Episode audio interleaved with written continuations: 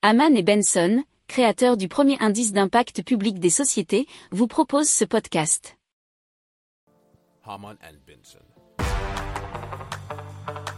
Le journal des stratèges.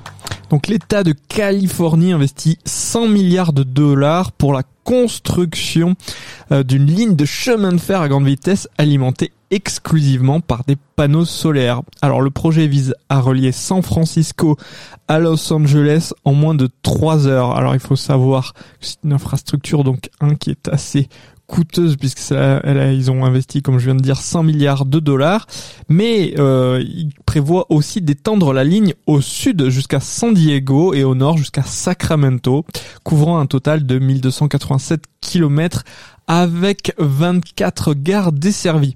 Alors l'énergie solaire euh, sera donc la source d'alimentation puisque le train sera alimenté par près de 223 hectares de panneaux solaires capables de produire 44 mégawatts d'électricité. Et donc cette énergie sera stockée dans des batteries de 62 mégawatts. Pour approfondir ces sujets, abonnez-vous à la newsletter de Haman et Benson et écoutez nos autres podcasts que vous retrouverez dans les notes de l'émission ou sur notre site internet.